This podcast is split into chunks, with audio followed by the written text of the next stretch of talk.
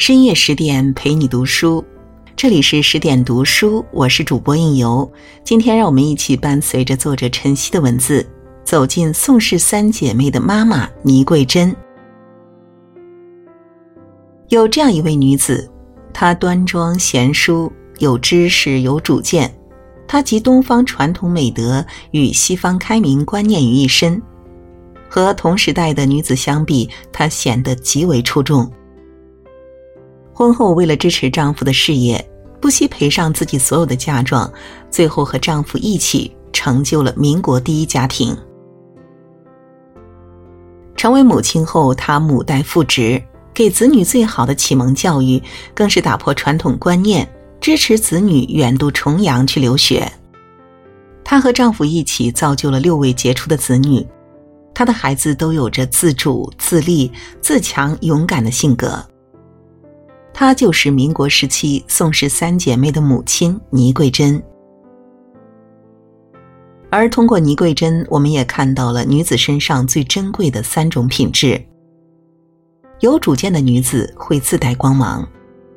倪桂珍出生在一个书香世家，她的父亲倪运山乃是上海耶稣会最早的中国籍牧师之一，母亲徐氏也是名门之后。先祖是明代大学士徐光启，生在这样一个中西方思想交汇的家庭是倪桂珍的幸运。她的父母思想开明，家中无论男女都要从小接受教育。倪桂珍五岁开始学习练字，八岁进入小学，十四岁就因成绩优异被保送到高中，十七岁时顺利毕业并留校任教。反观同时代的女子，大多困在深闺内，日复一日的学习女工，以便将来能嫁给好人家，做个贤惠的妻子。而倪桂珍的生活却极其丰富，她擅长数学、弹钢琴、英语，平日无事喜欢读古今中外名著，她的精神世界早就超越了同期女子。正所谓，一个人所接受的教育。往往决定了他一生的走向。从倪桂珍迈入私塾那天起，她的未来就注定会有无数种可能。倪桂珍精通琴棋书画，是名副其实的大家闺秀，而且因为家庭环境轻松，她从小就很有主见，只要她不同意的事情，谁也强迫不来。家里曾为她定了一门亲事，但对方并不是她喜欢的类型。倪桂珍果断拒绝。她说：“宁可嫁不出去，也不要嫁给不喜欢的人。”那个时代的女子还不具有反叛精神，大多听从父母之命、媒妁之言，哪怕心有不甘，也不敢公然反抗。倪桂珍的举动确实很超前。虽然生在旧时代，但倪桂珍从不委屈自己，也从不随波逐流。他将人生自主权牢牢握在手里，读万卷书的他深谙一个道理：唯有听从内心的声音，才会拥有无悔的一生。这样的倪桂珍，哪怕处在动乱的时代，人生也不会太差。爱人的最高境界是保持自我。有句话说：“真正有智慧的女子，哪怕是走入婚姻的殿堂。”也会保留独立的思想和性格。简单来讲，就是爱一个人可以，但绝不能盲从，更不能彻底失去自我。在这一点上，倪桂珍同样做得很完美。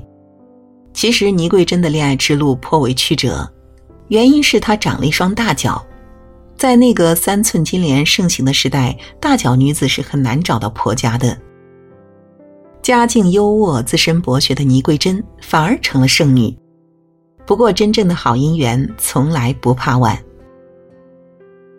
十八岁那年，倪桂珍遇到了她的真命天子，对方是出身平民之家、相貌一般、历经无数坎坷才当上传教士的宋耀如。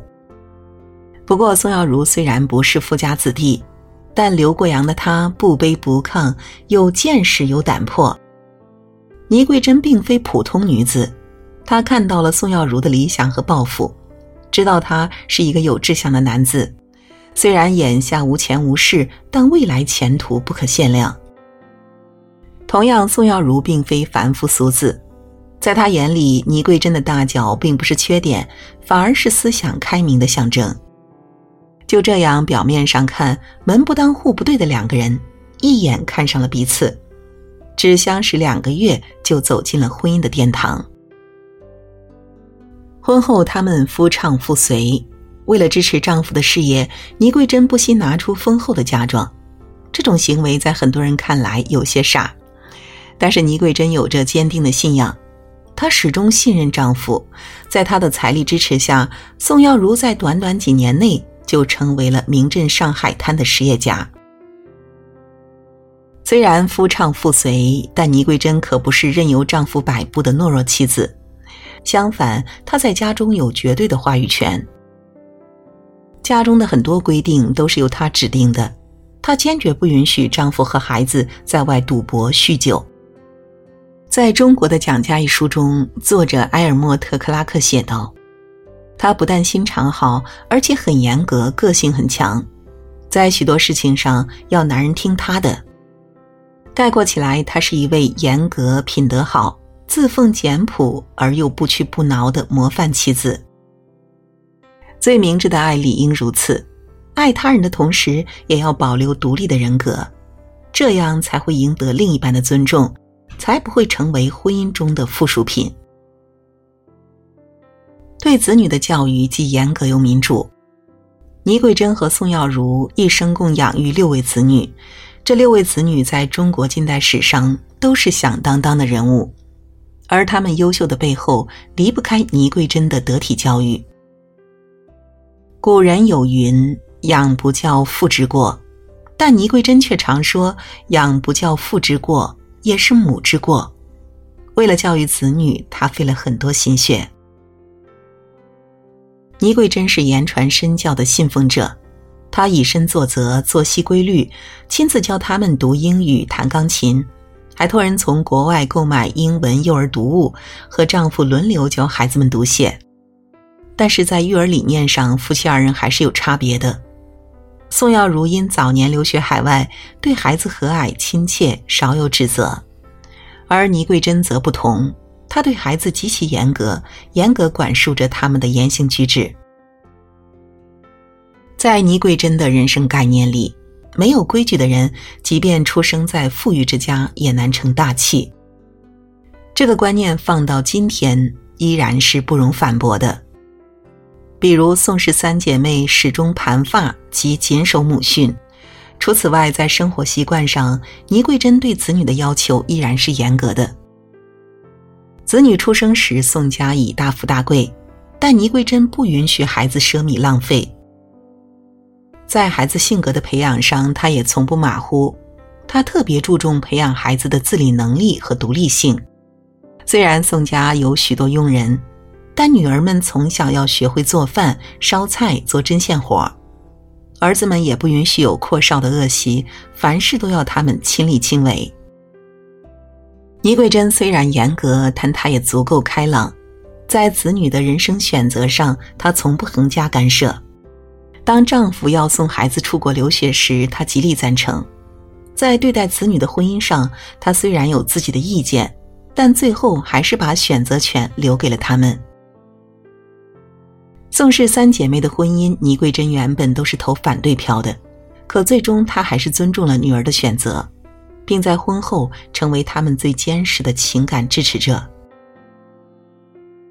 如果说宋耀如是冲锋陷阵的大将，倪桂珍就是宋家的定海神针。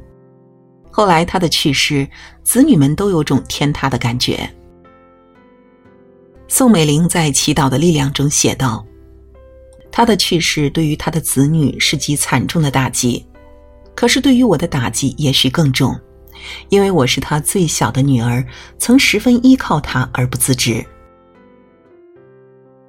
聪明的母亲都应该如倪桂珍一般，既要以身作则，培养孩子独立自主的性格，也要在该放手的时候果断退场。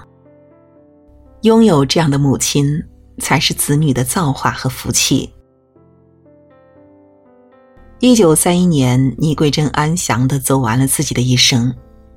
在六十二载的悠悠岁月里，她经历了清末封建社会的瓦解，又是民国初期的见证者，整整横跨了两个时代。于个人，她敢于争取人生的主动权；于丈夫，她是一位贤惠又坚强的妻子；于儿女，她是一位思想开明又伟大的母亲。她的一生无疑是成功的。她养育的六个孩子，两位第一夫人，一门巨富，他们都成为了二十世纪中国近代史上的传奇人物。他的儿女称他有福，她的丈夫则盛赞她说：“才德的女子很多，唯独你超越一切。”人这一生兜兜转转几十年，如要赢得别人的尊重，就要像倪桂珍一样。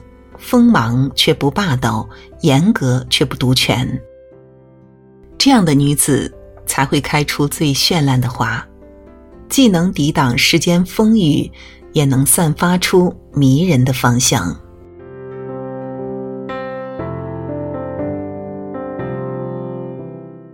好了，文章就为您读到这里。更多美文，请继续关注十点读书，也欢迎把我们推荐给你的朋友和家人。一起在阅读里成为更好的自己。我是应由，让我们在下个夜晚不听不散喽。